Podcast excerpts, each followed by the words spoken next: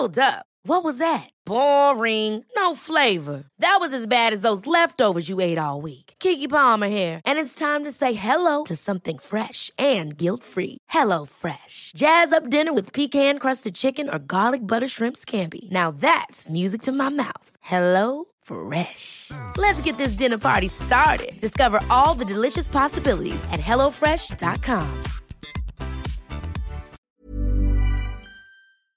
Se van acercando las vacaciones y si tienes un bebé en casa, seguro que te preocupa cómo organizar sus comidas durante los viajes, los días de playa o las salidas a la montaña. Una opción cómoda y muy socorrida son los potitos de Nutriben, porque saben cuánto te preocupa dar a tu bebé tarritos nutritivos y con todas las garantías.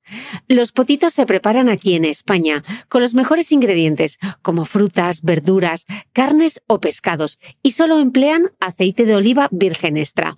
Esos ingredientes tal cual se trituran, cocinan y se envasan al vacío para su correcta conservación.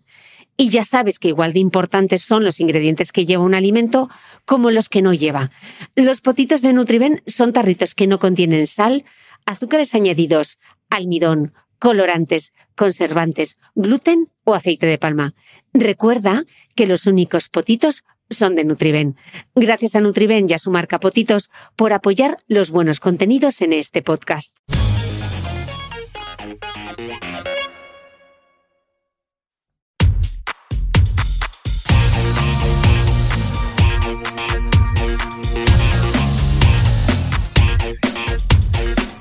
Hola, soy Cristina Mitre, periodista y autora del blog de Beauty Mail.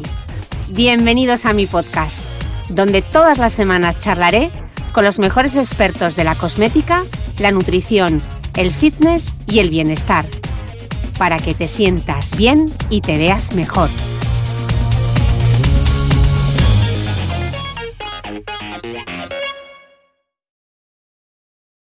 Pronunciar. Pone una voz así de Sí. informativo, Carmen. Me gusta más esta voz sexy. Allá vamos. Bienvenidos todos a un nuevo episodio del podcast. Y estoy en Madrid y tengo que decir que estoy con alguien a quien quiero mucho, así que hoy voy a ser muy poco, muy poco imparcial. Eh, hoy estoy con, bueno, pues ella es la cara de la noticia, con permiso también de la periodista Ana Blanco, porque durante más de 13 años Karma Chaparro presentó el informativo de fin de semana de Telecinco, de ahí al informativo diario de 4, para dar un giro así de 180 grados y presentar un magazine, el 4 al día. Ahora en 2020 se pone a los mandos de Mujeres al Poder de Telecinco y qué ganas de ver esta nueva temporada. Es además escritora, ya ha publicado con muchísimo éxito dos novelas negras que yo digo, pero ¿de dónde te sacas esas historias, amiga mía? No soy un monstruo y la química del odio. Y hoy tengo la suerte de poder charlar y navegar con ella por su tercer libro, que es Calladita estás más guapa, donde recoge las muchas columnas de opinión que ha escrito en los últimos años. Y la verdad, le decía antes de empezar este podcast que es un regalo poder tenerlas recogidas eh, todas en un libro, porque te das cuenta de todo el hilo conductor que hay en cada uno, porque ni siquiera se han publicado todas en el mismo, en el mismo medio, pero hay como unos temas sobre los que giran las columnas y yo he preparado esta entrevista en torno a esos grandes temas de la mujer. Esos grandes temas, hola, y ya no sé si decir buenos días, buenas tardes, buenas noches a todos, bueno, buenas madrugadas, buenas lo que sea. Es verdad, y si te fijas, Cristina, hay algunos textos escritos hace 10 años que podría haber escrito precisamente esta misma mañana. Totalmente. Y es tremendo. Que es no tremendo y estamos yendo para atrás. Que no hayan cambiado las cosas. Yo el primer temazo que tengo de, de tu libro es que somos invisibles, ¿no? La, la invisibilidad. Y empiezas con una frase que no podía ser más de este podcast. Y dices que no avanzaremos hasta no conseguir que nuestros úteros interesen a toda la humanidad. Hombre, claro, porque los prepucios son cosa del ser humano y los úteros son cosas de, de las mujeres solo. Entonces, eh, fíjate, hay un escritor que ha escrito con muchísimo éxito un libro que dice que mi pene, mi prepucio o los penes y los prepucios de los hombres son los centros del mundo, los centros de la cultura. No, perdona. Son los úteros de las mujeres, que son los que llevan la vida y los que dan a luz. Pero nosotras mismas nos minusvaloramos, nos menospreciamos y hemos permitido que lo nuestro lo que tiene que ver con el género femenino, porque hay cosas que tienen que ver con el género femenino físicamente, pero también mentalmente, se ha considerado de segunda clase, de segunda categoría. Y nos em, dejamos que nos llenen o nos lleven a esos corralitos de las revistas femeninas, de las opinadoras femeninas, de los blogs femeninos, y ellos no. Ellos están en los periódicos eh, generalistas, en, los, en las librerías generalistas, los temas generalistas, y tenemos que empezar a reivindicarnos como mujeres. Y como mujeres somos el 51% de la población y somos el centro del mundo. Mm. Contabas que somos tan invisibles. Había una anécdota que me parecía buenísima que cuando Mike Pence, nada más em, salir elegido y reunirse con los miembros del Partido Republicano que habían obtenido escaño en la Cámara de Representantes, como el Congreso en España, durante ese encuentro, pues este grupo se hizo un selfie que subieron a las redes sociales y a los pocos minutos ardía la polémica en Twitter porque solo había hombres blancos. Hombres blancos. Claro. Claro. Porque nosotros no somos ni minoría. no. Eh, Mike Pence, que es el vicepresidente de Trump, para que lo situemos bien, eh, claro, él presumía de, mira, cuánta, ¿no? cuántos eh, diputados, vamos a traducirlo, tenemos. Y, las redes ardieron porque, oye, casi todos son blancos, ¿no? El, el, hombre blanco medio, que es, el, digamos, la media del mundo. El hombre que domina es el hombre blanco medio. ¿Por qué no hay negros? ¿Por qué no hay hispanos? Pero nadie se planteó por qué no había mujeres. ¿no? Había dos ahí escondidas al fondo que casi yo tuve que ampliar mucho la foto. Es lo mismo que pasó con Obama. Cuando Obama fue eh, elegido presidente de Estados Unidos, se celebró como una gran victoria porque por fin un negro había logrado la presidencia de lo que ellos llaman el primer país del mundo. Hombre, claro, pero es que un negro o los negros en Estados Unidos, no tengo la cifra, pero creo que no llegan al 20%. Repito, las mujeres somos más de la mitad y ninguna mujer ha llegado a presidenta de Estados Unidos. Pero eso llega también a los, a los obituarios, cuando nos morimos. Desaparecemos en vida y desaparecemos una vez muertas, que al final los obituarios o los libros son las cosas que nos van a hacer pasar a la historia. El New York Times, que es uno de los mejores periódicos del mundo, se ha dado cuenta ahora que no tiene apenas mujeres en, los obituarios. Lleva escribiendo obituarios desde 1851, ¿vale? Hace casi 170 años. Y, por ejemplo, Charlotte Bronte, eh, no están en esos obituarios. Entonces les han pedido, como, oye, claro, como no hay mujeres, les han pedido a sus lectores que les sugieran mujeres para cuando mueran, que tengan que estar preparados. En, los obituarios. Pero, claro, es que... Pero que no estamos, dices en el libro, que no estamos ni siquiera en el callejero, porque nueve de cada diez calles españolas tienen nombre masculino y las femeninas son, en su mayoría, o vírgenes o santas. La calle de las porque no hemos hecho nada. La, calle de las monjitas no sé qué, la calle de la Virgen del Pilar. Sí, claro, porque la historia nos ha retratado si somos vírgenes o éramos vírgenes o lo que las que han pasado como vírgenes, son mujeres inmaculadas, son mujeres que no han pecado. Es decir, mujeres que no han tenido relaciones sexuales, que no han gozado de su cuerpo y que se han mantenido impolutas por deseo del hombre. Porque eso tiene mucho que ver con la cultura. Es decir, porque una mujer eh, no podía tener relaciones sexuales, tiene que ver con el poder, el poder de un hombre que quiere que esa mujer sea la primera vez, o si quiere ser el primer hombre, y que quiere que si esa mujer se embaraza, tener la seguridad de que ese hijo es suyo. Y eso ha trascendido a la historia, a las religiones, y por lo tanto las mujeres en la historia o eran vírgenes y se merecían una calle, o eran brujas, las que sabían algo, las que tenían conocimientos médicos básicos, porque imagínate ya en la Edad Media, ¿no? Conocimientos para curar una herida, para aliviarte los dolores de la regla, incluso y se lo transmitían a otras mujeres o ayudaban a otras mujeres, eran consideradas brujas y las quemaban en la hoguera. Entonces, ¿dónde, queda la, ¿dónde quedaba el término medio? O eras bruja o eras virgen. Y ahí nos hemos movido siempre y nos seguimos moviendo en esa dicotomía. Ahora, o somos vírgenes o somos putas o nos dedicamos a hacer un trabajo de gran cuidado, ¿no? De cuidar a la familia, que es el trabajo más invisible y más minusvalorado que existe. Y, contabas, eh, cuentas en el libro que, según el Ayuntamiento de Barcelona, tres de cada diez amas de casa consumen psicofármacos de manera habitual, ¿no? La medicación de la insatisfacción. Fíjate, eh, no se trata de que limpiar la casa no guste, limpiar la casa no gusta si no te pagan por ello y no te lo reconocen. Porque mm, en ese estudio lo que se ha visto es que eh, las mujeres que tienen como trabajo limpiar la casa, que cobran por limpiar casas ajenas, pues no presentan esos índices de, medicación contra la ansiedad, contra la depresión. o los presentan en el mismo índice en que alguien que tiene un trabajo que no le gusta. Pero las mujeres que trabajan en casa y trabajan en su hogar y no cobran y no se les reconoce eh, ese trabajo, tienen un grado de insatisfacción brutal. Pero también las mujeres, eh, ahora se ha extendido a las mujeres que cuidan, no solo que trabajan en casa, sino las que cuidan. El 92% de todas las personas que cuidan a un familiar son mujeres. Y eso incluye mujeres que están cuidando a sus suegros. Es decir, que muchos hombres ni siquiera cuidan a sus padres cuando están enfermos, sino que hacen que sea su mujer la que reduzca su jornada laboral o abandone el trabajo para cuidar a los padres de su marido, a sus propios padres. Y esto es algo que pasa en todos los ámbitos, ¿no? Porque dabas otro dato que en la carrera judicial casi el 100 bueno, casi sí, casi el 100% de los permisos y licencias familiares los piden las juezas. Bueno, en todos en todos lados, ¿no? Que piensen las personas que nos están escuchando en sus trabajos, cuántas bajas por, eh, ya no bajas porque las bajas por, paternidad, por ley, están reguladas, ¿no? Pero cuántos eh, permisos por paternidad, reducciones de jornada sobre todo, eh, están cogiéndose los hombres más que las, que las mujeres. El problema, uno de los problemas, es que cuando hablamos de conciliación, cuando se habla y se habla mucho de conciliación, qué palabra tan bonita para poner en un debate, vamos a hablar de conciliación, mira qué modernos somos en esta empresa, se habla otra vez y volvemos al gueto de lo femenino, en los foros de las mujeres. Yo nunca he visto un foro, ya no te digo solo masculino, sino un foro mixto, 50-50, en el que en el programa salga la conciliación. Oye, no, vamos a hablar de conciliación cuando tenemos, eh, pues yo que sé, un máster con mujeres, o una charla de una revista femenina, o un em, post femenino, o un blog femenino.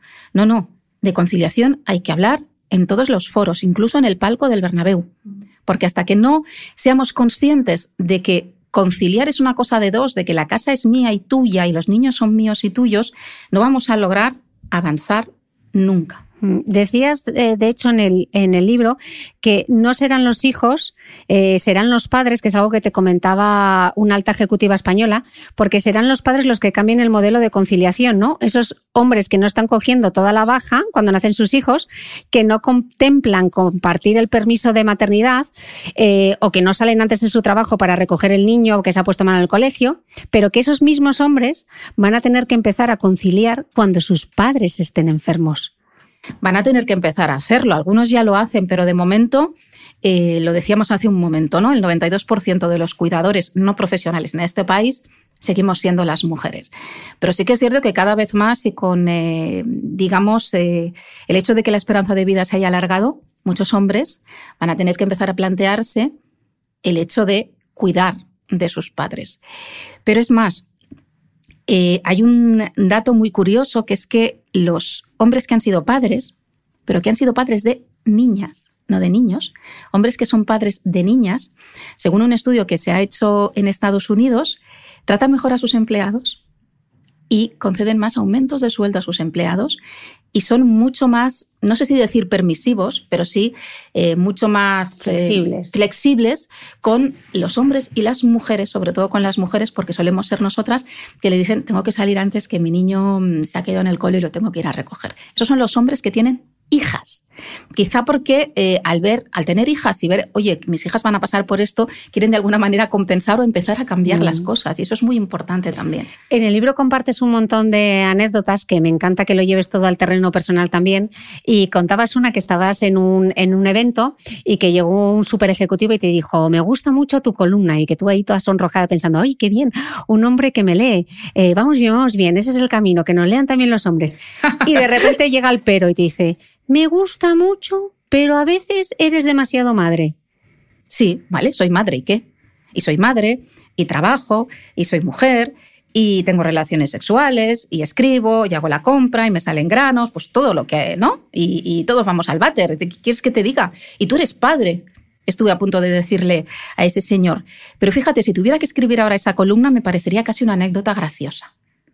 Porque ahora em, esas mujeres que escribimos o hablábamos de feminismo, como tú también, hace ya muchos años, que éramos las loquitas, esas madres, yo no era madre entonces, mi hija mayor tiene ocho años, ¿no? Esas loquitas mujeres, venga, dejémoslas en su rincón que estén entreteniditas y no nos molesten mucho. Ahora somos feminazis.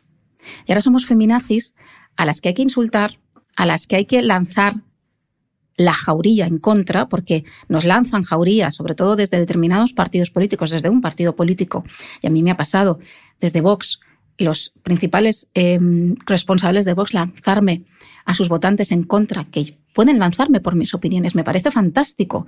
Ellos no tienen por qué pensar como yo, pero cuando ya me insultan, ya me atacan y ya me ponen en la diana de determinadas personas, que entre todas esas personas puede haber alguna que esté mal de la cabeza y que haga algo que haya que lamentar, no solo a mí, sino a otras eh, periodistas mujeres, ya estamos hablando de algo muy peligroso y que se está tolerando en este país. Así que bienvenido ese hombre que me dijo, eres demasiado madre en una columna, porque ahora me parece hasta tierno.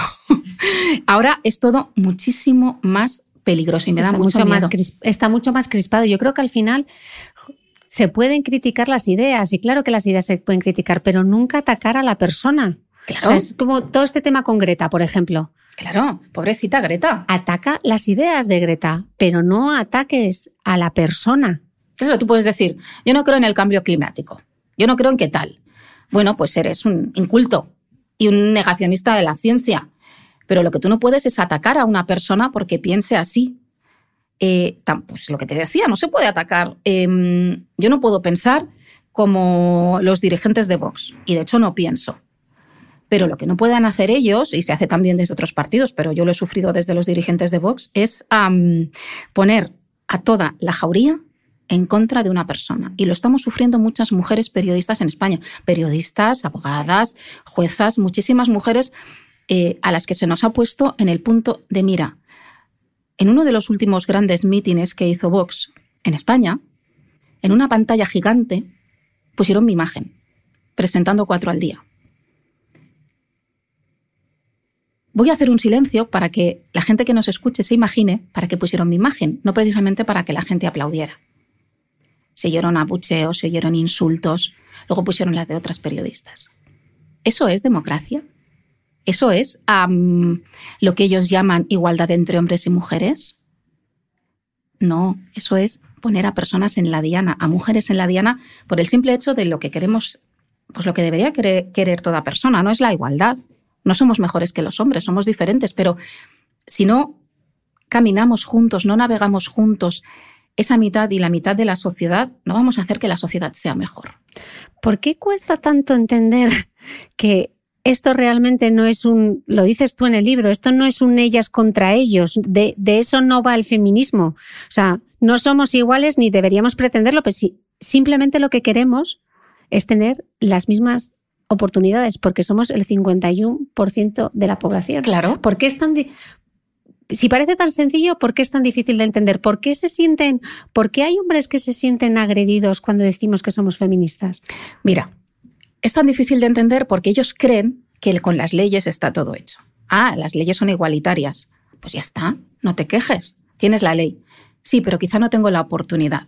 Por ejemplo, en eh, pruebas para entrar en una orquesta, una de las orquestas eh, más prestigiosas del mundo, de repente se dieron cuenta que había un sesgo tremendo y que mm, había más hombres que mujeres para determinados instrumentos, estos instrumentos llamados contundentes, los grandes instrumentos de la orquesta decidieron hacer las pruebas con una cortina delante.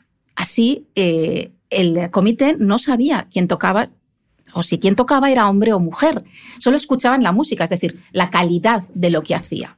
Y de repente se disparó el número de mujeres que, que, pasaron a formar parte de la orquesta, el número de mujeres admitidas. Ahí tienes el sesgo de por qué se elige quizá de manera inconsciente en muchos casos, a hombres que a mujeres. ¿A cuántas mujeres les preguntan en una entrevista de trabajo si tienen pareja, si van a ser madres, si ya son madres, si los niños son pequeños, si son mayores, si viven en casa, si no? Eso es la mochila que llevamos las mujeres encima. Y esa mochila que llevamos las mujeres encima, ojo, muchas veces porque nos echamos por responsabilidad cosas encima que podríamos delegar en nuestra pareja, hace que la carrera mm, laboral y la carrera social eh, en esa carrera nosotros, tú que corres maratones, eh, imagínate correr em, con un peso en la espalda. Tú llegarías mucho detrás que un hombre. Entonces, eso es lo que nos está pasando a las mujeres, que corremos con un peso en la espalda. Y la igualdad no llegará hasta que ese peso lo tengamos todo por, todos por igual. Y si tú llevas un kilo, pues oye, no, los hombres llevan medio Mm. y tú llevas eh, medio kilo. Pero es que ese abismo de género del que hablas es también el, el abismo en los datos, ¿no? Y mencionas un libro que está en mi lista de Navidad, que es eh, de Caroline Criado, en el ensayo que ha escrito Invisible Woman. Eh, es que hemos descubierto que incluso el algoritmo tiene brecha de género. Sí, claro. ¿No? Eh, Me contabas antes, Sí, YouTube. YouTube. Débora García Bello y varias divulgadoras de, de ciencia se dieron cuenta que simplemente por el hecho de ser mujeres, el algoritmo de YouTube simple, solamente les mm, ofrecía contenido de moda y de belleza, pero nunca de ciencia. Fíjate, eh, tiene que ver, no sé, se me, me estoy acordando de un chiste ahora que decía algo así como que en unos reyes ah, eran un hermano y una hermana y al niño le regalan una especie de robot pero que tenía que construir, ¿no? Y el niño, ah, qué bien, pues lo construyo y entonces hago esto, lo otro, tal y no sé qué. Y a la niña le regalan una muñeca. Entonces la niña dice, ¿y esto qué hace? Nada, no hace nada, tú la tienes que cuidar. ¿no? Entonces, ah, si desde pequeñas no eh, incitamos la curiosidad en las niñas, no digo que no se les pueda regalar muñecas, pero hay que dejarlas ser curiosas como les dejamos a los niños, que les regalamos determinadas cosas, eh, no vamos a hacer que las niñas quieran ser científicas. Pero cuando hablabas tú de los algoritmos, eh, eso pasa, por ejemplo, en una oficina. ¿Por qué las mujeres siempre tenemos frío y los hombres tienen siempre calor? Porque la temperatura media de estos edificios inteligentes para regular el aire acondicionado eh, se ha medido con el tipo medio de un hombre de 40 años y 70 kilos de peso. No sé si blanco o negro, hablábamos antes de las razas, ¿no? Eh, y claro, a nosotras no se nos tiene en cuenta, nosotras que tenemos menos, eh, digamos, eh, menos cuerpo, somos más Sí, pequeñitas tenemos menos masa muscular menos para masa empezar. muscular, menos cuerpo, eh, pues necesitaríamos otro tipo de temperatura en la oficina. Pero el estándar es con ellos. Pasa en los coches. Cuando hay un accidente de coche, las heridas más graves, a, a idéntico accidente de coche, son para las mujeres. Y hay más fallecimientos de mujeres a mismo accidente. Mm. ¿Por qué? Porque el habitáculo de los coches está diseñado para ese prototipo medio del que hablábamos antes de los aires acondicionados. Nosotras somos más bajitas, nos ten- los pedales no vienen hacia nosotras, tenemos que acercarnos nosotras hacia el acelerador, hacia el embrague y hacia el freno. ¿Qué estamos haciendo? El volante está más cerca de nuestro tórax. Cuando chocamos, las heridas son muchísimo más graves. El asiento del coche con el reposacabezas, que el reposacabezas es un mm, elemento de seguridad que se añadió hace no muchas décadas para proteger la, digamos, la, columna, el cuello, está pensado para los hombres. Y el asiento también. Nosotras tenemos menos, menos musculatura. Por lo tanto, cuando eh, tenemos un latigazo cervical o nos damos un golpe en el que nuestra cabeza balancea, necesitamos otro tipo de asiento, otro tipo de soporte. Fíjate hasta dónde llega el Bueno, sesgo. incluso con la propia enfermedad cardiovascular, porque una mujer no infarta igual que infarta un hombre y no vale, no vale el mismo procedimiento que se utiliza para un hombre que para una mujer. Y eso nos ha llevado tiempo, des- nos ha Descubrirlo. llevado tiempo mm, descubrirlo. ¿no? Y, y muchos estudios Muchas- médicos sobre productos que, Mm. que se han hecho a lo largo del- de los años con eh, ese hombre medio, el hombre de 40 años, de 70 kilos, que nosotras no somos. Sí, a nosotros no se nos ha tenido muchas veces en cuenta en, en todos los eh, test clínicos que se hacen por un tema hormonal, porque las, las mujeres le fastidiamos a los investigadores con, con nuestro ciclo menstrual. Sí, claro, Es tenemos verdad. esa manía de, de sangrar cada 28 meses. Ay, em, Pero fíjate, mira, sí. hay una cosa que no quiero que se me olvide, que es tremendo, hablando de los, de los sesgos de género, ¿no? de, de, de los algoritmos.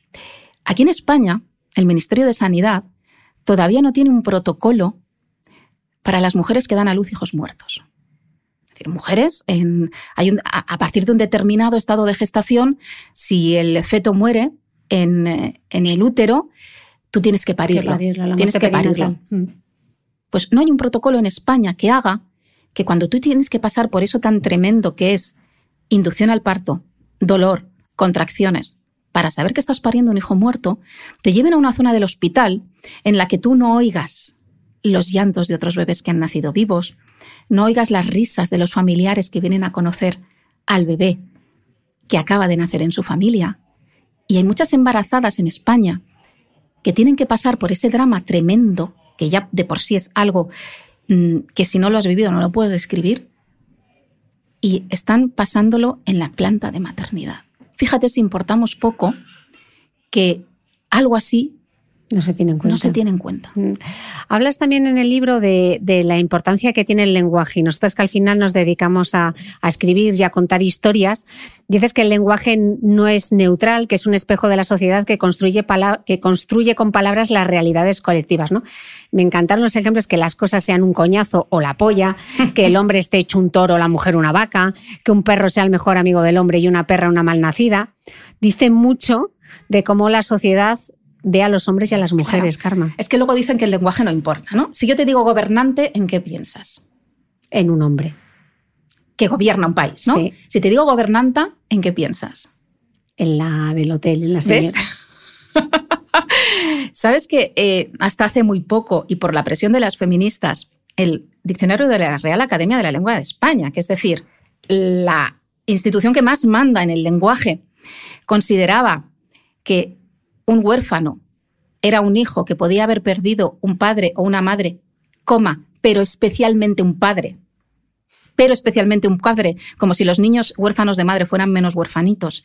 Y que un sombrero es algo que cubre la cabeza de los hombres y que adorna la cabeza de las mujeres. Qué fuerte. Y así un montón de ejemplos. El zorro es alguien astuto, listo. Mira qué zorro este. La zorra ya sabemos, ¿no? Entonces el lenguaje está lleno de todos estos matices. No, vea, las feministas estas. Médico, médico. ¿Qué médico y qué médica? No, las palabras construyen nuestro mundo porque nuestro mundo se construye a través de cómo lo pensamos, cómo lo expresamos. Los esquimales tienen más de 30 eh, definiciones de nieve. nieve. Nosotros sabemos nieve en polvo, nieve en hielo y no sé qué más. Porque la nieve es su mundo y tienen todos esos grados de conocimiento sobre la nieve. Si nuestra sociedad tiene ese lenguaje machista es porque lo ha sido durante mucho tiempo y hasta que no lo cambiemos no vamos a poder cambiar la percepción que nosotros tenemos del mm. mundo. Oye, Karma, hoy que es, eh, no sé cuándo saldrá este podcast, pero hoy en Barcelona eh, tenemos el derby. Y resulta, resulta que en tu libro dices que mm, puta es la palabra más usada para describir a Shakira en las redes sociales mientras su marido eh, juega con el Barça. Claro. Curiosamente ya no está sobre el, césped, pero es la que más menciones tiene en Twitter. En las redes y ¿te acuerdas de esa pancarta que ponía Shakira es de todos? En los campos de fútbol. Shakira es una puta y nos la follamos todos, ¿no? Porque al final la mujer es el, el trofeo de la hombría.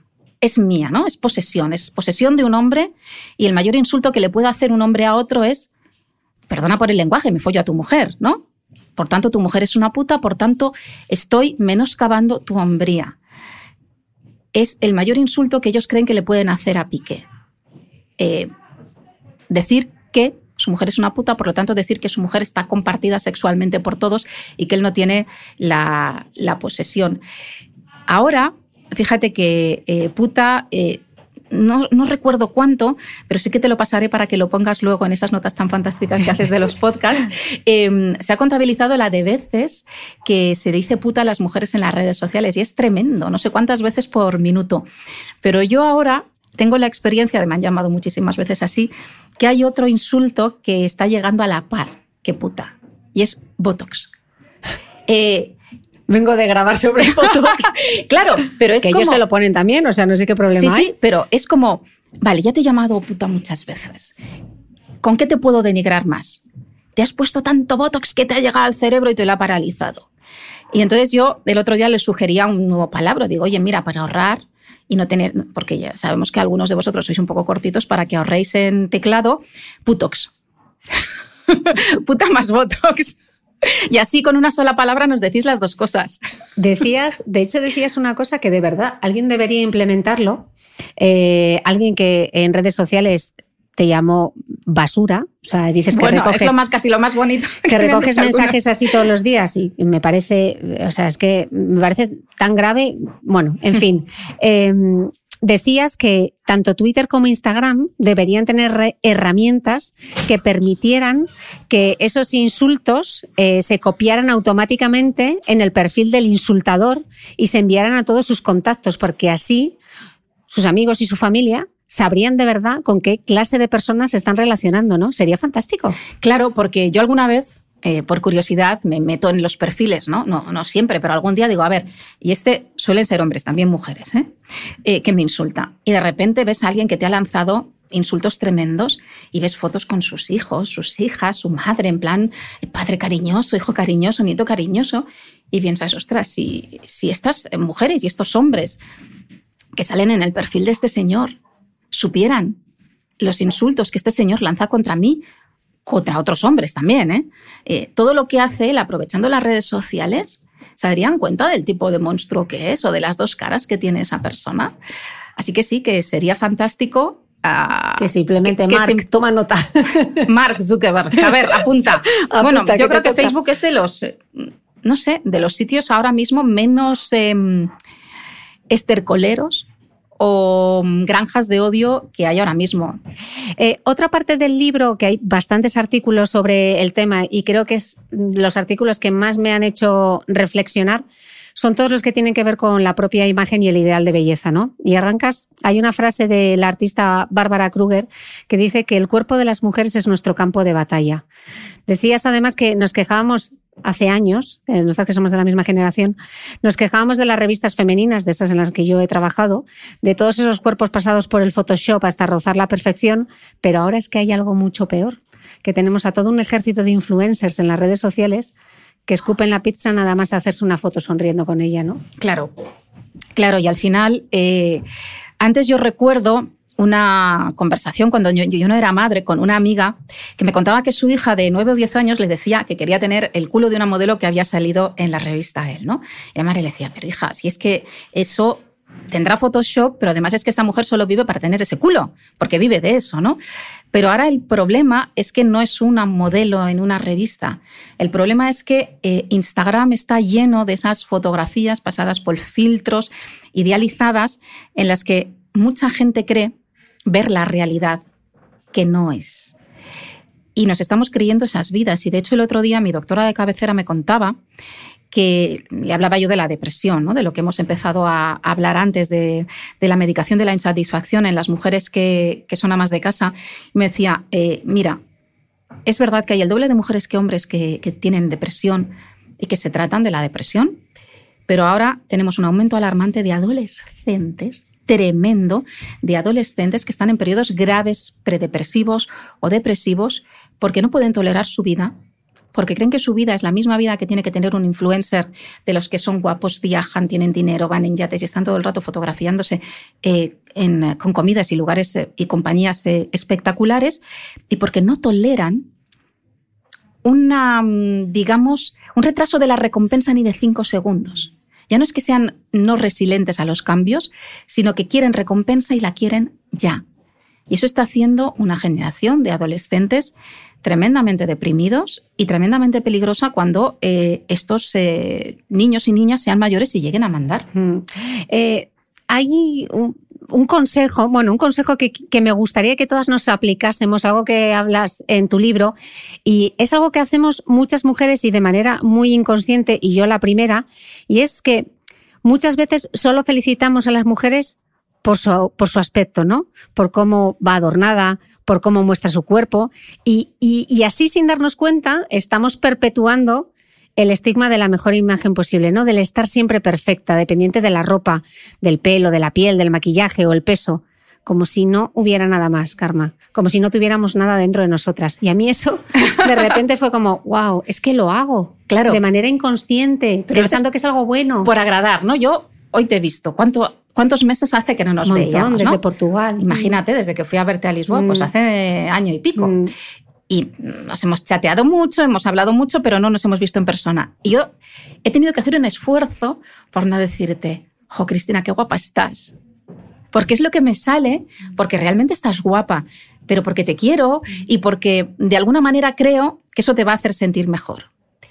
¿Qué pasa? Que yo a un amigo mío, hombre, si en algún momento puede decir, qué guapo estás, ¿no? Me estoy acostumbrando a decírselo a los hombres. Yo se lo digo a los hombres. Que al principio les eh, chocaba mucho, pero ahora, hueles. ahora les, les encanta. Ahora les, o sea, yo a los amigos que se lo voy diciendo, hoy no me dices que estás guapo, digo, hombre, estabas más guapo ayer, ¿no? Y entonces se enfadan. Pero, pero el hecho de que mm, valoremos a, las mujeres por su, aspecto exterior solo por su aspecto exterior, es algo que deberíamos empezar a cambiar o que deberíamos exigirles también a los hombres. Mira, vengo de, ver, he estado viendo estos días la, última serie de Isabel Cochet, que es maravillosa, es fantástica, tiene una realización, es poesía. Y os la recomiendo. Eh, Foodie Love, creo que se llama. Pero es la historia de amor entre dos personas que se conocen y quedan siempre en, sitios para comer, alrededor de la comida. No es una serie de comida, sino de amor. Pero cuando él al principio piensa en ella y la ve el primer día y la ve la segunda vez que quedan y tal, sus pensamientos siempre son, ay, es más guapa de lo que me acordaba. O qué guapa es esto, uh, es guapísima, ¿no? Vale, fenomenal. Pero ella, que yo recuerde en ningún momento de la serie, piensa de él, ay, qué guapo es. Solo habla de su culo y dice, bueno, hay que valorar los culos de los hombres y, este, y tienes un buen culo. Pero no es qué guapo es, ay, esa no, no lo dice en ningún momento. Ever catch yourself eating the same flavorless dinner three days in a row? Dreaming of something better? Well, HelloFresh is your guilt-free dream come true, baby. It's me, Kiki Palmer. Let's wake up those taste buds with hot, juicy pecan-crusted chicken or garlic butter shrimp scampi. Mm. Hello Fresh. Stop dreaming of all the delicious possibilities and dig in at HelloFresh.com. Let's get this dinner party started.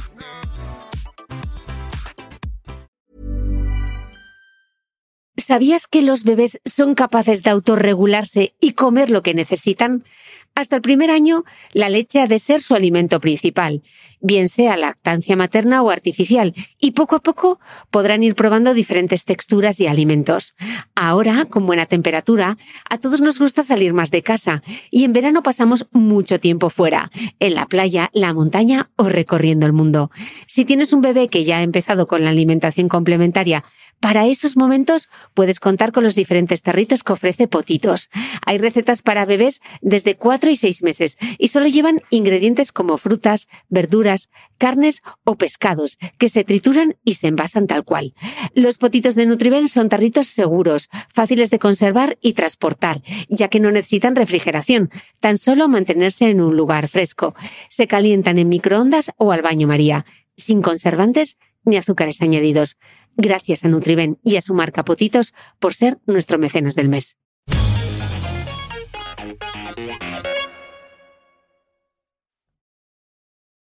Reconocías además en, el libro, bueno, en el libro, en uno de, los artículos, eh, la contradicción a la que a veces te enfrentas, ¿no? Que a mí también me pasa entre ese feminismo militante y que a veces no te atrevas a romper con ciertos convencionalismos que yo creo que les pasa a muchísimas mujeres, ¿no? Como salir a la calle sin maquillar, eh, desterrar los tacones, recogerte el pelo solo con una horquilla sin mirarte el espejo, de, de construir todo lo que se espera de la imagen de una mujer. Eso es súper difícil para muchas mujeres. Jo, es dificilísimo. Es dificilísimo, pero porque nosotras creemos, va, yo no me arreglo para los demás, me arreglo para mí, ¿no? Y me aliso el pelo para mí, y me corto el flequillo para mí, y me pongo base de maquillaje, y me pinto los ojos para mí, porque me veo mejor. Quiero dar la mejor versión de mí misma. Sí, genial. Pero tenemos que ser conscientes, al menos ser conscientes, y luego ya iremos dando otros pasitos, de que la mejor versión de mí misma es la que la sociedad me ha dicho que tiene que ser la mejor versión de mí misma, que es decir, con el pelo arreglado, sin canas, con un poquito de maquillaje más maquillaje, depende de cómo tal, con tacones, aunque ahora se llevan más las zapatillas. Eso nos hace esclavas, y a ellos les está empezando a pasar, esclavas de una sociedad que no quiere dejarnos salir de ahí. Mira, Hace poco se, estrenó una, una, película y cuando los actores fueron a presentarla en Londres, imagínate Londres invierno, un día tremendo de lluvia, la presentaron en la azotea de un hotel, eran todo hombres y una mujer una de estas actrices ahora súper famosas, de las que más cobra. Los hombres iban como para tomar, era por la mañana, entonces iban como para tomarse una cerveza, vaqueros, unos zapatos, una chaquetita, pero hola, me voy con los colegas a tomar una cerveza. Ella salió con un vestidazo de noche, de tirantes, unos tacones, un escote y una raja del vestido. Y un frío. Hasta, hasta la, vamos, hasta la ingle, que decías, la madre, claro, estaba espectacular. Pero, hola, hace un frío que te mueres, es Londres, estamos a 10 bajo cero y hace viento. Pero ella pensó que era la manera en la que esperábamos verla, porque ella era una estrella de cine. Y ellos pensaron que no hacía falta arreglarse, sí, igual la ropa que llevaban era carísima, ¿no? Pero ahí está, digamos, eh, la contradicción, ¿no? Yo me hubiera arreglado igual si yo hubiera sido ella, fuera una estrella de cine y fuera a, presentar a la prensa mi película, quizás sí. Y eso es lo tremendamente jodido de esta historia. Yo te diré que eh, intento a diario hacer el esfuerzo, o sea, porque yo me siento cómoda con mis dos versiones. O sea, me siento cómoda con mi versión maquillada porque me gusto y me siento súper cómoda haciendo el mitre baile, sudada, mm, roja y congestionada, porque también estoy orgullosa de ese esfuerzo. Claro. Y creo que cada una debemos hacer ese ejercicio de manera consciente. Pero tú sabes lo que estás haciendo o el bien que les estás haciendo a todas tus seguidoras mostrando eso. Fíjate, desde que tú has empezado a hacer el mitre baile y... Es una pijada, pero bueno, para intentar motivar. Sí, bueno, pero es un baile... Eh, perdona, no es ridículo, es súper ridículo. pero desde que has empezado a hacer el mitre baile y, sí, sales maquillada y me enseñas cómo maquillarme, cómo alisarme el flequillo, yo no tengo, pero lo enseñas. pero a la vez sales con ese baile, sales sudada. Cuando vivías en Lisboa me acuerdo una, un vídeo que hiciste subido en un tren o un tranvía que ibas a correr o volvías de correr y, decía, ¿qué pintas? Digo, pero, no, pero no lo supera el gorro de unicornio. El gorro, bueno. Hay que echarle... Los hay, que hay que echarle valor. Claro, pero tú sabes lo, el bien que le estás haciendo a todas tus seguidoras. Porque al final tú eres la persona que tiene el post más escuchado, el, el podcast más escuchado en España una mujer admiradísima que has empezado desde cero, por lo que eres y por lo que haces. El bien que le estás haciendo a todas las mujeres en España que te siguen para que pierdan la vergüenza. Mira, en el Reino Unido hay una expresión que yo no había escuchado nunca que se llama el paseo de la vergüenza. ¿Sabes ah, el Walk of Shame, ¿no? El Walk mm. of Shame. El Walk of Shame, el paseo de la vergüenza, es cuando una mujer ha tenido una noche fantástica de sexo o no fantástica, depende del hombre con el que se hayan liado esa noche, y a, la mañana siguiente vuelven a su casa. Claro, con la ropa de noche, con tacones, despeinadas, con el maquillaje corrido. Y se llama el paseo de la vergüenza porque, claro, primero, vergüenza, has tenido una noche de sexo, guarra, volvemos otra vez, guarra puta. Y segundo, no vas arreglada como deberías ir arreglada porque vas con el maquillaje corrido y, el pelo destrozado, ¿no? Entonces, eh, esa denominación, hablamos otra vez del lenguaje, lo hablábamos antes, ¿no? Indica que las mujeres no podemos no estar bien y no podemos tener relaciones sexuales eh, placenteras o gozosas. Fíjate, cuando se comercializó la Viagra, acordaos que fue, hombre, la píldora azul. Es el gran avance médico o el gran avance social, era la pastilla que iba a cambiar la sociedad para siempre, ¿no? No, perdona, va a cambiar a los hombres. Cuando se fue a comercializar la Viagra femenina o, digamos una píldora que hacía lo mismo, porque al final la Viagra masculina lo que hace es eh, convertir la excitación en posibilidad, ¿no? Mm.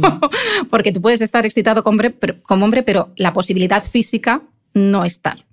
Cuando se eh, fue a comercializar la Viagra femenina, ¿sabes que, cuál fue el eslogan que ganó en el concurso de eslóganes para la Viagra femenina? Sorpréndeme. La pastilla que las pondrá cachondas perdidas. ¡Hala! claro, entonces, hola, ¿qué tal? Volvemos otra vez a lo de la monja y la bruja, la monja y la puta. Bueno, pues yo te, te diré que tengo pendiente escribir, hoy estaba eh, con una amiga comentando este tema, y tengo pendiente hacer un podcast sobre el tema de la masturbación femenina, porque ahí ah, hay con un el, tema con el, con satisfier. con el satisfier, con el succionador del clítoris. Mira, es un temazo. Es, un temazo. El otro día me... Hay que probarlo, hay que comprarlo. Hay que probarlo. Eh, me, llamó mucho la atención una tuitera, ahora no recuerdo su nombre, así que si nos estás escuchando, manifiéstate, eh, que bueno, tiene muchas seguidoras y se ha vuelto como la recomendadora ¿no? del Satisfyer y va contando. Y entonces un día escribió que ella dice, he flipado yendo por la calle y hay mujeres que me reconocen y me miran con complicidad como diciendo, yo también lo he probado. Pero es que es la primera vez que esta conversación, Karma, está encima de la mesa. en todos los ambientes. Claro, La masturbación femenina, to- o sea, mainstream. claro. Primera vez. Pero debería serlo más. Pero bueno, ya es un logro que lo sea. Porque al final, un consolador. ¿Qué es un consolador? ¿De qué me tengo que consolar yo? ¿No? Totalmente. ¿Tuviste a Candela Peña en, en La Resistencia? Maravillosa, la Maravillosa. Candela. Es que Candela es para hacerle un monumento. Candela, tienes que venirte al podcast. Hay que comprárselo, ¿eh? Vi aquí a, a Carolina que lo contaba. Te vino Carolina Yuste y dijo que estaba utilizando mucho el succionador de clítoris. No, no, y estaba yo con una amiga cuando lo vio y dijo, es que es exactamente esto lo que te comenté, Candela. que te da como... Que te da como... Esta un- amiga mía me dijo, a todo el mundo Sí. esto se lo han trabajado de alguna u otra manera. tal. ¿Cómo que se lo han trabajado de alguna otra manera? O sea, la zona del... de- o El sea, clítoris. Sí, la mundo- zona en general. A todo el mundo se lo han trabajado, sí. Sí. Mal, bien, Sí, porque claro. más siempre a mal. Pero bueno, Tu opinión es que en general siempre se trabaja mal. No, en mi opinión, no, en opinión de las muchachas que no nos escucháis mucho. Vale, vale. O sea, las chicas en general, Vale, vale, vale. no. Digo, digo de, de este, de este tema concreto. No, no, me, está- me viene bien saberlo. Porque No, no. uno piensa a veces que tal y no, luego... no, y aparte los chicos que sois de estos, bueno, es que ya es entrar en unos temas muy Sí. tal. La cosa, eh, me dijo Pilar. eh, o sea, ¿Qué Pilar? ¿Cómo se apellida? Pilar Castro, Vale. Una de las mejores actrices de este país. Sí, sí, sí, la conozco. La tienes que traer porque lo peta, Cuando ¿eh? lo revienta. Vale. Bueno, pues ella me dijo, Candela, todo el mundo te lo han tal cual, todo el mundo te lo han tocado, te lo han pero esto nadie nunca jamás. Bueno, hombre. Y deberían grabar todas las mujeres la primera vez. Porque mira Carolina lo que dijo, me dio un ataque de risa, Claro. dijo ella. Y Pilar dijo que le dio otro. De risa, de primeras. Es que son 10 segundos, parece ser, ¿eh? Es ¡fum! y ya. Es como ¡fum! Bueno, a ver, bueno, ¡fum! no, que 10 segundos. ¡Pum! Como, como una tormenta, ¿eh? Bueno, 10 segundos, lo he hecho ¡fum! como de rapidez. Pero, Truena, truena y ya está escalado. Exacto, es que es una tormenta, tal cual, claro. sí. A la que estás ya viendo el rayo ya, ya, está, ya está todo empapado. Exacto. Es la cosa hostia, de, ¿eh? ay, no tengo sueño. ¡Fum! ¡Fum! Muerta. Oye, Candela, vente, que, que yo quiero mucho a Cristina. Candela, amiga, vente, que te lo vas a pasar muy bien. Oye, Karma, otra anécdota que cuentas en el, en el libro y que me parece fantástica. Cuando te dieron el premio Primavera por tu primera novela, eh, pues así un escritor como muy conocido te dijo, literalmente, que si tú querías triunfar como escritora de, como escritora de novela negra, como autora de thrillers, que no te arreglases tanto, que eras muy guapa como para escribir thrillers y que, Sí. que claro, que es que no te iban a tomar en serio. Claro, eso fue el eh, día de la fiesta de presentación del Primo Primavera, entre muchísima gente, invitados, escritores, eh, editores, familia, amigos, y no le iba a tirar el vino a la cara, pero estuve a punto de hacerlo. Y de hecho, con esa persona que la he vuelto a ver, mm, no he vuelto a tener esa conversación, no por pudor, sino porque mm, tampoco quiero montar un espectáculo. Lo digo, pero no digo quién es. Porque, mira, le voy a dar el beneficio de la duda de que se ha arrepentido de lo que ha dicho. Pero sí que es verdad, ¿no? Oye, pues yo también me lavo los sobacos y me pongo desodorante para no ir oliendo. Eso me hace más o menos eh, lista, más o menos inteligente, más o menos capaz. Eh, es el, el estereotipo de niña mona, niña tonta, ¿no? Como había el estereotipo de las rubias son tontas. Pero fíjate también, hablábamos antes de cómo se le están dando la vuelta a las cosas, ¿no? Y cómo lo que antes era, ay, esas feministas con su gueto, y ahora son las feminazis a las que hay que atacar. El movimiento MeToo está también de alguna manera perjudicando a las mujeres, porque, y hablábamos de Mike Pence antes, del vicepresidente de Estados Unidos, porque, bueno, lo que está consiguiendo es que eh, nos dejen de lado en algunos ambientes. Mike Pence ha dicho que él no está nunca a solas con otra persona que no sea su mujer, porque tiene miedo que cualquier otra mujer con la que esté a solas por cuestiones de trabajo le diga, este, este me ha querido tocar las tetas, me ha querido tocar el culo, me ha dicho una cosa impropia, ta, ta, ta, ta, ta. Claro, perdona, si tú tienes miedo que una mujer te diga eso, es que igual eres eso, o que lo has hecho, o que lo has pensado. El hombre normal no tiene que tener miedo de subir al ascensor con cualquier mujer y que la mujer luego diga, este se ha intentado propasar conmigo en el ascensor. Pero es que lo están pensando, es la misma manada de hombres que están diciendo y de mujeres, oye, yo aquí en España voto a, determinada opción política porque no quiero que a mi hijo le acusen falsamente de ser un violador. Hola, perdona, son las leyes, están las leyes. A tu hijo nadie lo va a acusar falsamente de ser un violador. Y si lo acusan falsamente, como si lo acusan falsamente de ser un ladrón, está la ley, está el juicio para redimirle. Pero en Estados Unidos, lo que está pasando con esto, y hay estudios, pero en España no lo sé, es que este efecto Pence está haciendo que las mujeres en el mundo de la tecnología o en el mundo de la economía, en Wall Street, estén siendo arrinconadas. ¿Por qué? Porque si yo soy la directora de una empresa y me tengo que reunir con el director de una empresa, o soy una persona que mm, se tiene que reunir con su jefe, esos hombres no se quieran reunir nunca con nosotras a solas, no quieran viajar con nosotros en el mismo asiento de avión, ya se están cambiando asientos de aviones y nunca quieran estar en la misma planta de hotel que nosotras, se están cambiando los hombres y piden que les pongan en diferentes plantas de hotel que las mujeres, porque Mike Pence o ellos creen que les vamos a denunciar en falso. Y eso es tremendo, las oportunidades que se están perdiendo para las mujeres. Pero es que ya pasa. A mí me. Bueno, no en ese extremo, pero alguna vez de ir en el tren con la maleta o tal, o estar en el Mm. avión y querer subir yo la maleta y Mm. tal, y venir un hombre y decirme, espera, que te ayudo. Oye, que no soy, que no soy machista, ¿eh? Y yo, no, no, no, No, no, pero eso ya es casi te- no te- la anécdota de la risa, ¿no? Te disculpes. No, te gracias por ayudarme. Yo pido ayuda. Porque, oye, las maletas Yo pesadas no, por- mucho porque hago, hago entrenamiento de fuerza. Entonces no Hija, necesito que pues yo nadie soy, me suba pero la es maleta. que tú eres más alta que yo, yo mido unos 63 y medio y no, y, y no llego, pero si es que no es machista ni feminista, si tenemos cuerpos diferentes. Pero claro, lo hemos, el mensaje se ha tergiversado, Karma, y hay muchos hombres que lo ven, es como el tema de las cuotas. Claro, pero las cuotas tienen que estar.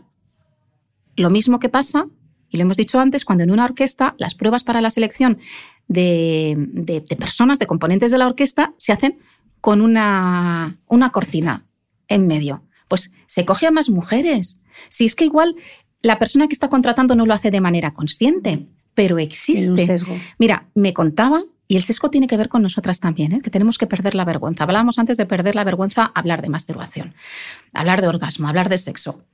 Me contaba la, la directora de Google España hace unos meses que ella le pidió a su equipo que le dieran currículums para un puesto que iba a quedar vacante.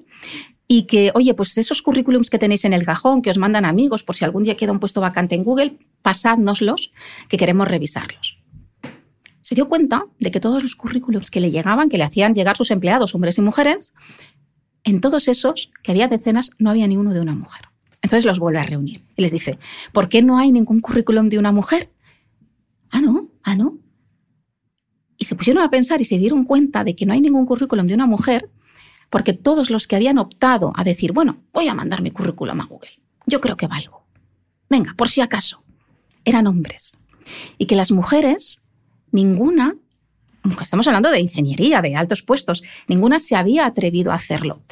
Porque los hombres ascienden laboralmente o suelen ascender laboralmente por la promesa de lo que pueden llegar a ser, y las mujeres cuando ascendemos tenemos esa sensación de que le estamos robando o que no somos capaces o que no nos merecemos ese puesto de trabajo, afortunadamente ya no tanto y ya lo estamos perdiendo, y de que, oye, nos vamos a quedar calladitas y vamos a esperar que alguien venga y reconozca nuestro mérito. El síndrome de la tiara, que ahora venga, alguien venga y nos ponga una tiara encima y nos diga, ¡Hala bonita! ¡Qué bien lo estás haciendo! Venga, que te asciendo, venga, que te subo el sueldo, venga, que te voy a fichar en otra empresa porque me has mandado el currículum.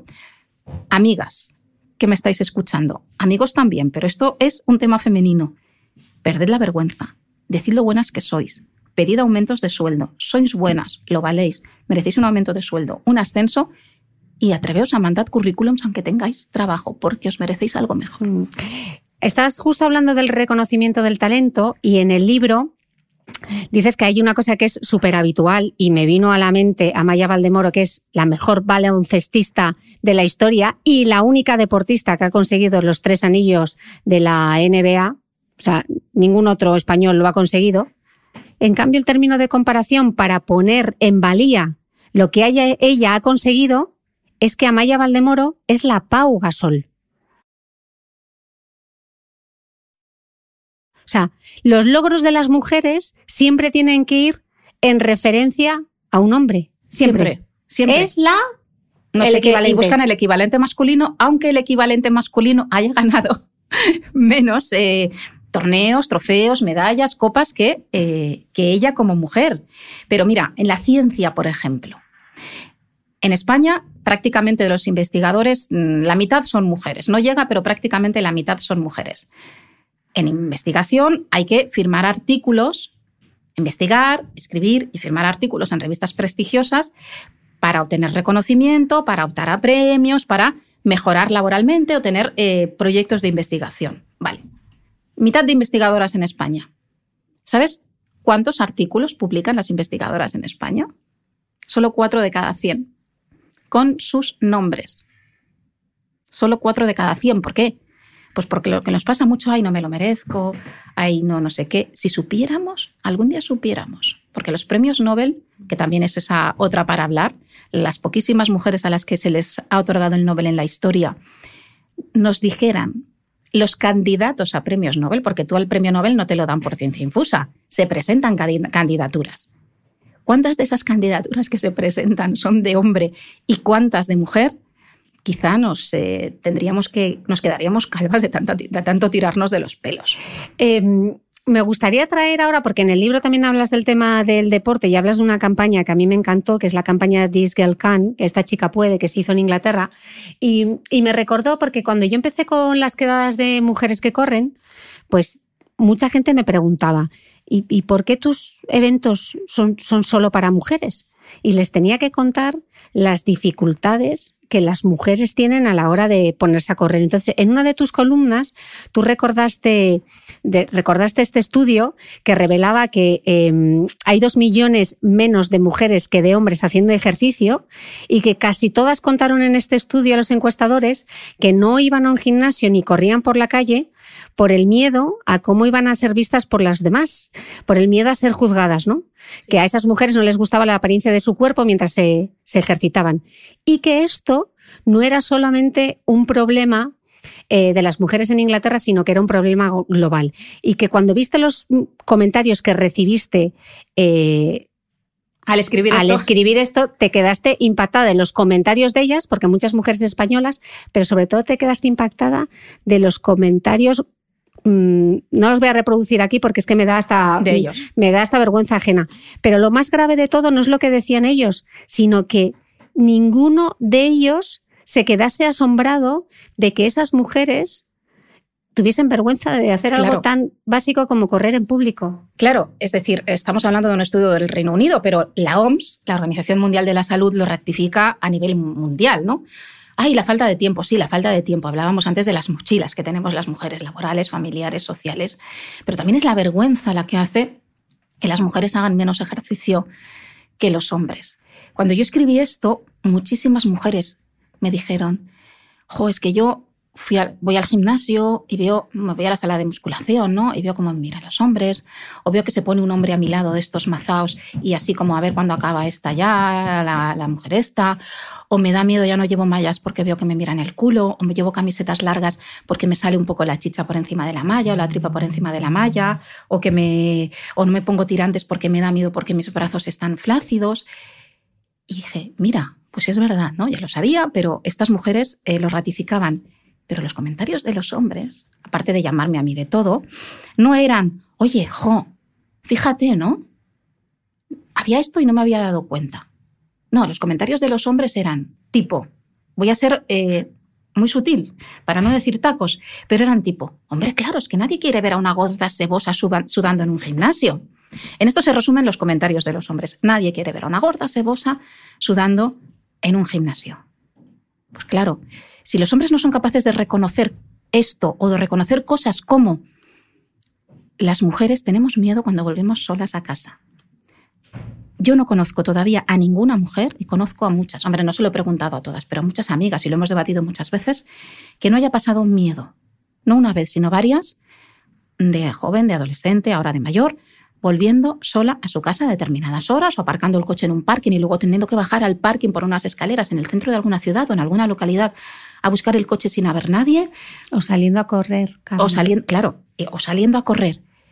Y cuando tú cuentas eso, yo contaba una vez que yo eh, me, me sigo poniendo a veces las llaves entre los dedos de la mano como si fueran un puñal americano, no sé, porque me da tranquilidad o porque pienso que si viene alguien le puedo clavar las llaves. Los hombres, en vez de decir, no todos, ¿eh? por favor, eh, de verdad, eh, estamos avanzando, y, mm, sobre todo en nuestra generación, hay una generación de hombres fantásticos. Muchos hombres no son capaces de reflexionar y de decir, oye, si todas tenéis miedo es que algo está pasando, sino que te insultan por El hombre tener enfadado, miedo. ¿no? El hombre enfadado, que siempre está enfadado, enfadado con las mujeres, creyendo que le atacamos, sin, capaz, sin, ser capaz de decir, joder, pues es que si todas tienen miedo, o si mira, muchas dicen que no hacen ejercicio porque se sienten gordas, sudadas, es que algo está pasando. Es, claro, porque nunca se han puesto. Nunca se han puesto. Es que, claro, les parece tan surrealista que no son capaces de generar la suficiente empatía como para darse cuenta de que eso es algo que pasa. Cuando presentamos la plataforma de sincronizadas, que lo que buscábamos precisamente era poner en contacto mujeres con otras mujeres, hicimos un estudio y la gran mayoría de las mujeres corredoras en algún momento han sentido miedo a la hora de correr. O sea, que esto es algo que pasa y es algo que ocurre y que no lo podemos negar. Es que, eh, oye, han matado a mujeres haciendo running, corriendo, ¿no? Yo recuerdo un caso, uno de los eh, más llamativos, que era una mujer. Oye, ¿cuántas personas hacen running y luego en las redes sociales publican los recorridos con los mapas estos, las aplicaciones que tú conocerás? Hoy he hecho 10 kilómetros, hoy 15, y he ido por aquí, he ido por allá.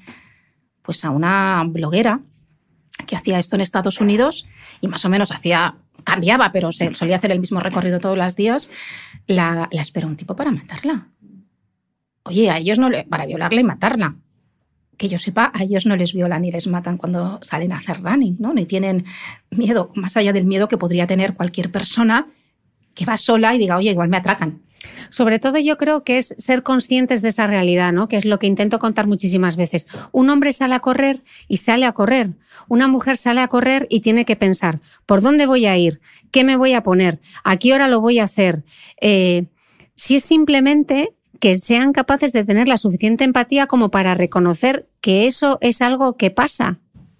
Fíjate, yo eh, he leído y me, me gusta algunos hombres ya haciendo reflexiones en redes sociales diciendo, por ejemplo, anoche iba por la calle a las 2 de la mañana, había una chica caminando delante y de repente me di cuenta que ella aceleraba el paso porque no sabía, notaba que eran pasos de hombre, pero no sabía si ese hombre que iba detrás de ella quería algo bueno o algo malo o era simplemente alguien que pasaba por ahí.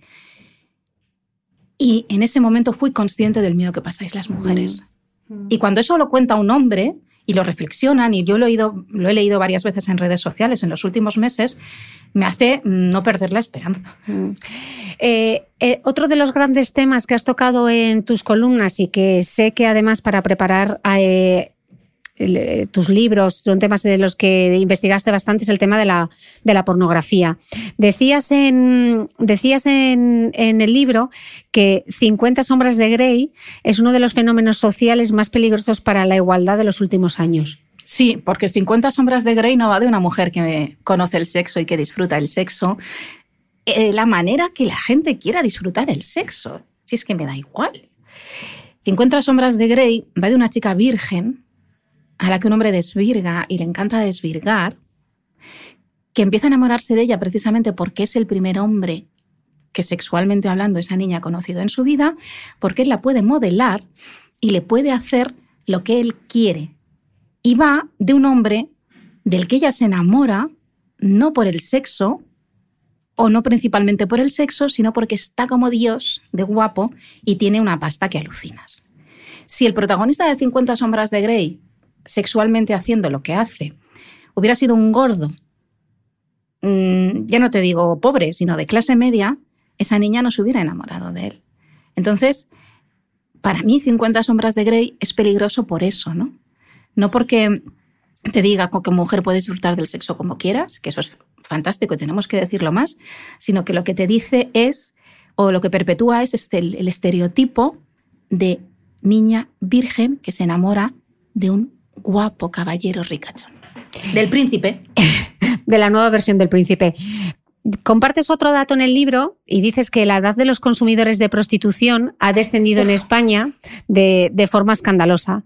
Y mm, que la culpa la tienen esos jóvenes, casi adolescentes, que no quieren terminar una noche de fiesta sin una relación sexual, ¿no? Y que cuando no la consiguen gratis a través de un ligue de esa noche, pues van y que, que lo compran y que lo más grave, o sea, eso es grave, pero es que todavía el problema se hace más gordo, porque muchos incluso están convencidos de que las prostitutas disfrutan de puro placer y que ellos, claro, les están haciendo un doble favor porque no solo les están pagando, sino que además les hacen disfrutar, ¿no? Sí. ¿Qué visión del sexo, de la sexualidad y de la mujer? Tan peligrosa. Tan peligrosa. Eso tiene unas cuantas vertientes. Primero, es cierto, y a mí me lo ha contado la policía, que cada vez hay más adolescentes, jóvenes, que igual que hacen el botellón o el, digamos el bote, ¿no? Para el botellón. Venga, ponemos cada uno 30 euros y a lo que nos dé la noche guardan el último rinconcito de lo que tienen esa noche para alquilar una puta. Y digo alquilar porque ellos, para ellos es alquilar.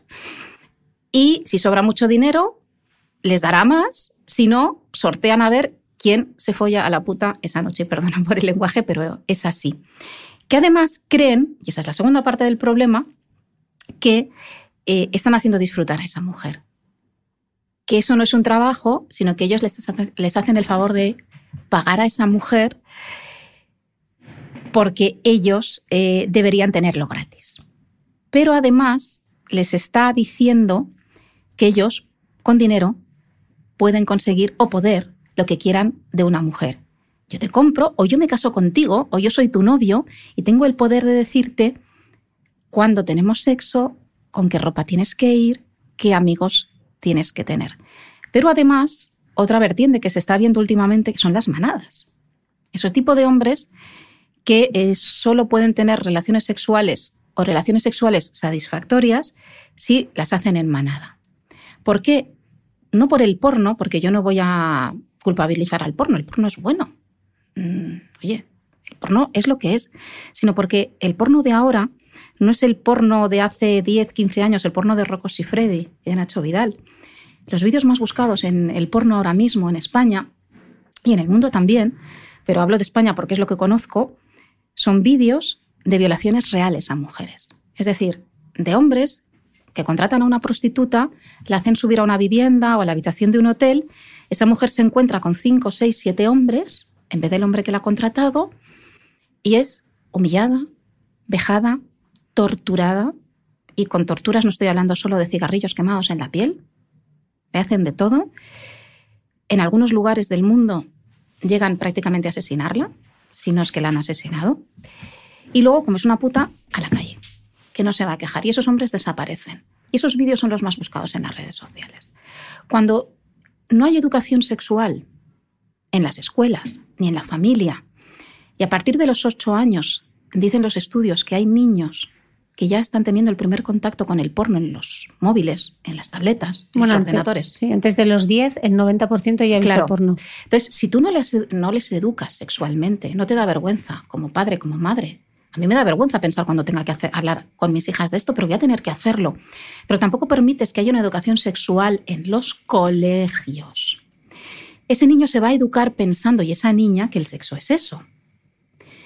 ¿Y qué va a hacer? Primero, intolerancia al placer. Es decir, igual que cuando mm, te inyectan morfina para paliar el dolor, cada vez necesitas más dosis de morfina, porque te haces tolerante a la morfina, cuando tú desde los 8 años has visto porno, 9, 10, 11, ya lo empiezas a ver regularmente, llega un momento en que necesitas muchas más cosas para satisfacer el deseo sexual, porque una relación sexual normal no te vale. Por lo tanto, las manadas son la respuesta a ese fenómeno no del porno, sino de la falta de educación sexual, de la visualización de un porno extremo y de el tener un deseo sexual diferente y elevado porque ya mm, si llevas viendo porno desde los 8 años, pues querido mío, cuando tienes 20 eh, ya no sabes qué hacer para excitarte sexualmente. Y eso es tremendamente peligroso, pero es peligroso por el otro lado también. Yo hablaba con unas chicas de instituto sobre el porno hace poco. ¿Sabes qué me decían? Les preguntaba, oye, ¿cómo son vuestras relaciones? ¿no? ¿Hacen, mm, ¿Hacéis las cosas que os gustan? No siempre. ¿Cómo que no siempre? Bueno, pues es que a mi novio le gusta pegarme en cachetes, o le gusta tirarme del pelo, o le gusta escupirme, o le gusta eyacular en mi cara. ¿Y a ti no te gusta? No. ¿Y por qué lo haces? ¿Y sabes qué te decían? No porque no se atrevieran a decírselo a él, sino porque ellas que también habían visto porno creían que eso era lo que les tenía que gustar. Porque ellas también están expuestas. Claro, ellas creen que eso les tiene que gustar. Por otro lado, tenemos a chicos de 16, 18 años pidiendo Viagras en las consultas de los médicos porque ya no son capaces de excitarse. Hablábamos de las manadas, hay otra, otra consecuencia de ese tipo de porno, de la sobreexposición y del tipo de porno, que ya no se excitan, muy jovencitos. Entonces necesitan ayuda química. Y esto o lo paramos ya, o educamos ya, o vamos a tener un problema y lo estamos viendo ya muy, muy gordo. Eh, Karma, tú eres periodista. Sí. sí. Sí, es que Sí, venimos- y a mucha honra. Eh, dame tres titulares de nuestra charla de hoy. Uf. Tres titulares. Bueno, O tres titulares de Calladita estás más guapa. no, eh, si es que son muchísimos titulares. Yo, bueno, pues eh, recomendaría que lo comprarais porque es verdad que es para irlo subrayando y para la- muchas amigas que lo han leído y, y no amigas y gente en las redes sociales me dice, jo, es que me doy...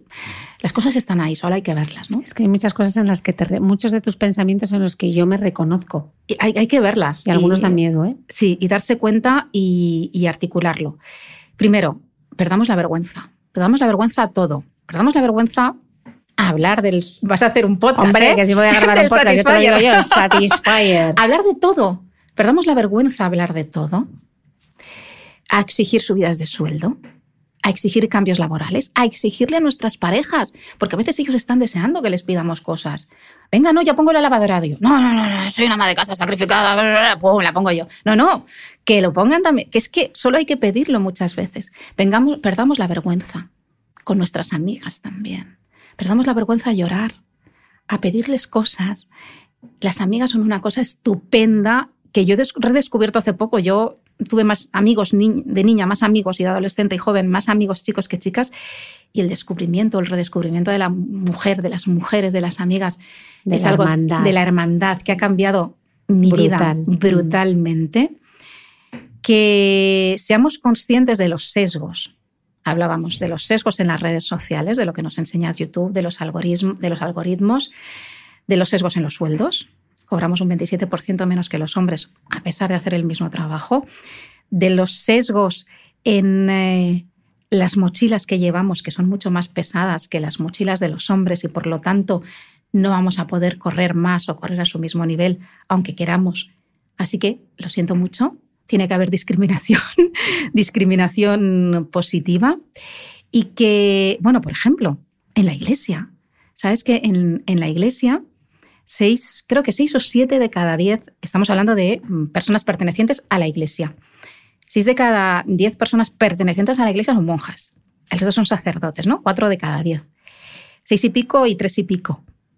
Pero ellas no pueden ordenar, no pueden eh, eh, eh, celebrar una misa ni administrar sacramentos. Ellas sirven a los sacerdotes, las monjitas les hacen las camas en- en- ¿no? y les sirven y tal, y los que mandan en la iglesia son ellos. ¿no? Bueno, pues que pierdan el, medio, el miedo las monjas también, y las mujeres cristianas y las mujeres católicas también, a exigir que la mujer en la iglesia tiene que ser una persona importante al mismo nivel que los hombres. Y que ya llegará, pero que tendrá que haber una papa o una papisa mujer. Y luego, por favor, mucho cuidado con los hijos, mucho cuidado con la generación que viene, muchísimo cuidado, porque estamos criando o hay una generación en España que cree que existe el amor romántico.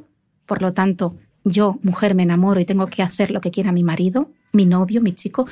Los móviles, le tengo que dar la contraseña de mi móvil, le tengo que mandar la geolocalización para que sepa dónde estoy y qué hago en cada momento, porque es amor. Y él, si me quiere, me pedirá eso y yo tengo que acceder. Y el porno, las putas. Ya hablaremos otro día mm, de la prostitución. Las putas, el porno, no es eh, algo que tenga que ver con que, hola, soy una persona de izquierdas y no soy tolerante a eso. No, no tiene que ver con eso, tiene que ver con la generación, lo acabamos de hablar, que estamos criando. Y una última cosa más que quiero decir, hablando de la prostitución que me había olvidado. España es el tercer país de turismo sexual en el mundo. El tercer país al que vienen más los turistas a tener sexo comprado, sexo con prostitutas. Es muy difícil sacar a las mujeres de ahí. No van porque quieren, son esclavas. Les hacen, las secuestran, eh, las engañan, las violan durante días y días y días para anularles la mente, las pasean por los puticlubs de toda España y eso pasa en todo el mundo porque los hombres quieren mujeres nuevas. Yo he escuchado historias tremendas y, para ayudarlas, para ayudar a Pram, hemos creado Bendito Bolso, mm. que es, son bolsos muy bonitos, la verdad, confeccionados por esas mujeres que una vez las sacas de allí, y hay algunas que estaban a punto de graduarse para ser doctoras y ya no pueden, mm, ni están tan destrozadas mentalmente que, que, no pueden ya no pensar en volver a la carrera, sino pensar en hacer otra cosa mm, que no sea coser. Les están enseñando a coser y lo que quieren es, ellas siempre lo dicen, futuro y dignidad. Pues Karma, con esas palabras, futuro, dignidad y hablemos mujeres. Millones de gracias por esta pedazo entrevista. Espero que vuelvas porque nos quedan muchos temas por hablar. Saca el Satisfyer. Cuando digo, no, no, no, no, no, no. Ahora el titular va a ser Karma Chaparro no tiene Satisfyer. Lo sé. Cuando lo pruebes, eh, no, quiero escuchar el, el podcast del Satisfyer. yo creo, yo no me veo. Cristina se está poniendo colorada y creo que yo también. Eh, lo hablamos las dos. Hay que compartirlo, hay que compartirlo. Nos va a dar mucho juego. Muchísimas gracias, Karma, y muchísimas gracias a vosotros. Nos escuchamos de nuevo el próximo domingo. No olvides que todas las notas de este capítulo están en mi blog de beautymail.es. Además, si no quieres perderte ningún capítulo del podcast de Cristina Mitre, suscríbete a thebeautymail.es y a cualquiera de las aplicaciones en las que puedes escuchar mi podcast, como Spreaker, Apple Podcast, Spotify, Evox y YouTube. Solo tienes que buscar el podcast de Cristina Mitre y darle a suscribir. Y un último favor, si entras en iTunes y me dejas un comentario y además me regalas unas estrellas, ayudas a que este podcast tenga cada vez más visibilidad y pueda seguir creciendo. Te espero el próximo domingo con una nueva entrega del podcast de Cristina Mitre.